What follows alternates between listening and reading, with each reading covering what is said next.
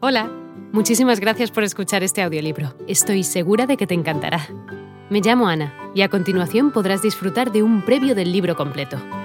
Si te gusta lo que escuchas podrás descargártelo completamente gratis desde mi web, www.escúchalo.online. Un abrazo. El primer hábito es el de la proactividad. Sea proactivo. La palabra proactividad es muy común en la literatura de la administración de empresas, pero rara vez la encontrará en un diccionario.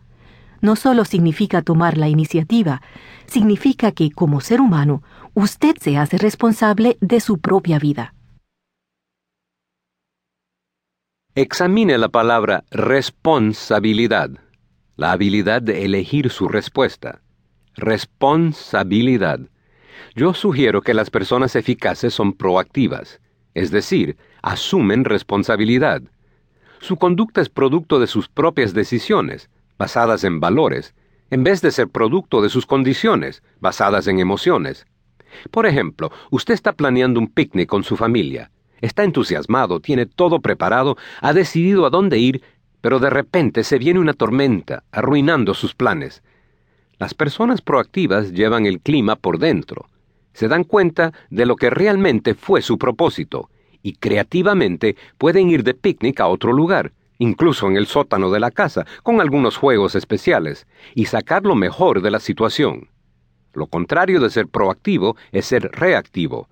La persona reactiva diría, no podemos hacer nada. ¡Ay, qué desgracia! Después de todos nuestros preparativos. Y ese espíritu del negativismo tenderá a penetrar el espíritu de la persona y de toda su familia. Eso es ser reactivo. De manera que la persona proactiva tiende a no culpar a las personas o a las circunstancias por lo que les sucede. Para muchas personas es muy difícil aceptar esto emocionalmente, sobre todo si durante muchos años ha culpado al destino o al comportamiento de otra persona por su desgracia. Pero cuando las personas se vuelven proactivas, puede tener consecuencias dramáticas.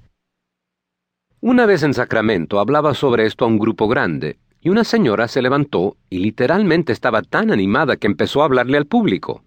Luego le dio vergüenza, volvió a sentarse, pero seguía hablando sola. Aguardé con impaciencia el intermedio para saber lo que había ocurrido. Me acerqué a ella. Me dijo, No va a creer lo que me sucedió. Soy enfermera para el hombre más miserable, más ingrato que pueda imaginarse. Y usted tiene el descaro, la osadía de plantarse ahí y sugerir que yo soy la responsable, que yo escogí sufrir. De ninguna manera podía aceptar eso. Pero mientras más lo pensé, más pude tragar la amarga píldora. Llegué a decirme, espera un momento, si yo tengo el poder de elegir, puedo elegir no sufrir. Puedo elegir no ser controlada más por ese tipo para el cual soy enfermera, que me ha hecho la vida tan miserable, que nunca me reconoce, mucho menos expresa aprecio.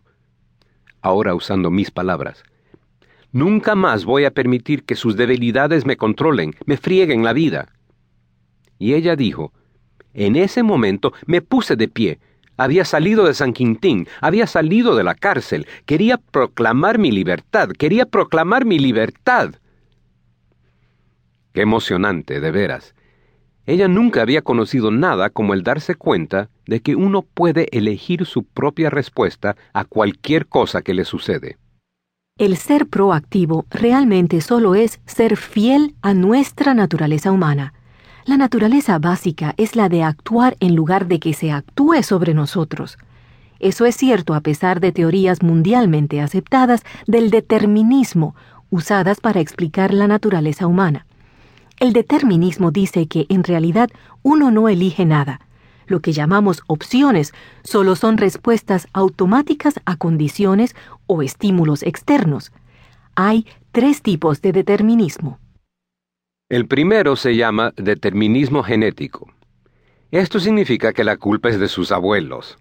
Es la razón por la cual usted tiene mal genio, porque así eran sus padres y además usted es irlandés, y así son los irlandeses. Sí, me enojo rápidamente, como todos en mi familia de generación en generación. El segundo se llama determinismo psíquico, y dice que la culpa es de sus padres. Por eso es pájaro nocturno.